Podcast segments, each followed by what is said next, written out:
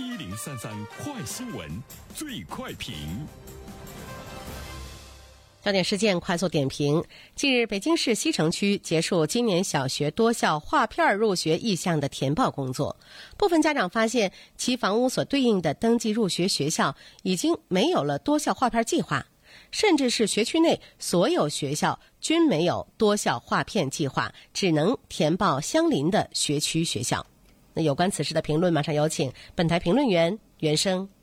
你好，东方。北京市的西城区呢，目前是引起大家的关注哈，因为我们会去想一个问题，它会不会成为未来的一种趋势？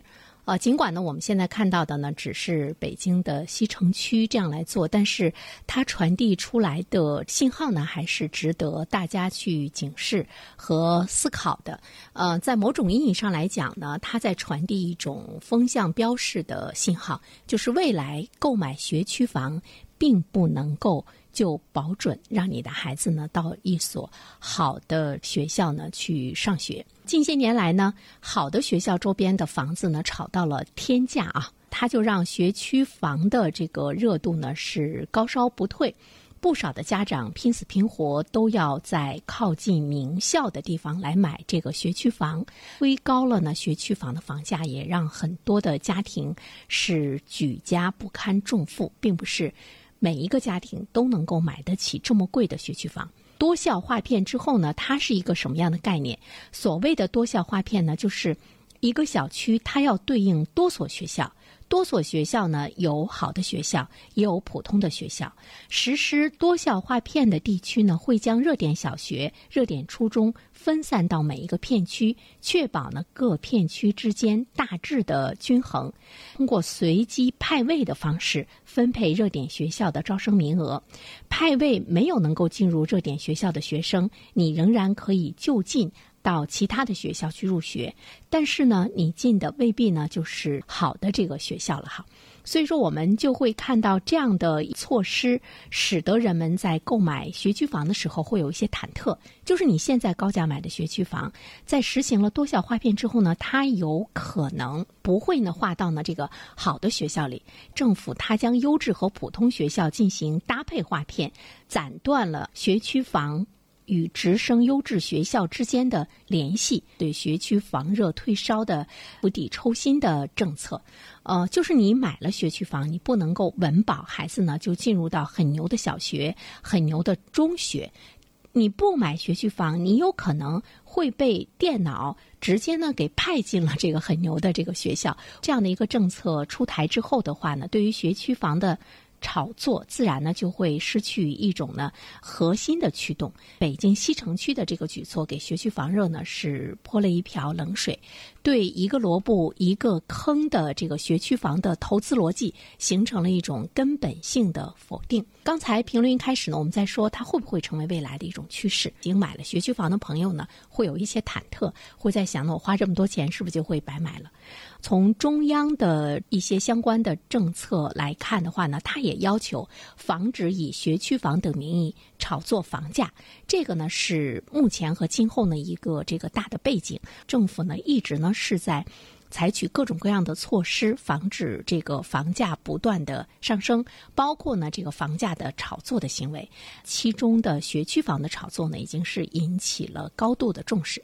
所以呢，这个措施在未来来说，它有可能会是呢一种普及。这种政策的普及的这个速度，或许呢不会很慢。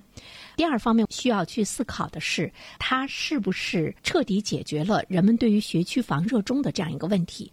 之所以呢家长愿意花那么多的钱去买高价的学区房，无非呢就是不想让孩子呢输在起跑线上，无非呢是我们老百姓对优质的教育资源的一种向往。这种向往其实是没有错的，只不过是呢。周边的房子被炒到了天价，老百姓的这个负担，包括呢房价的炒作之风，是一种非常不正常的现象。其实本质上去解决，要给学区房降温的话呢，就是要解决优质教育资源的一种稀缺和分配不均的问题。对于教育的投入。应该呢是重中之重的一件事情。而现在呢，大家可能更多的是关注到的一种硬资源的投入，校园多么漂亮。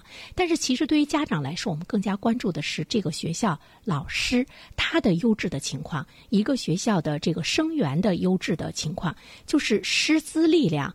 教学方式等等这些软环境是呢家长们更为关注的，它才是能够真正的给孩子们带来知识增长的最主要的因素。而这些投入呢，又不可能呢是一蹴而就的。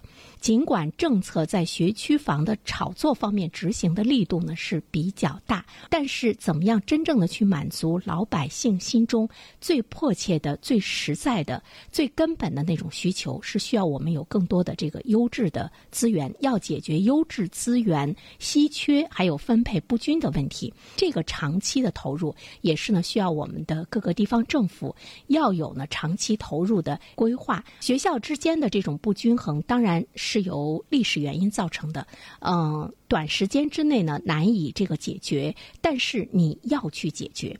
长期以来，我们一直在说学区房价格高，价格高，正是因为优质资源的稀缺，而且长期以来我们也。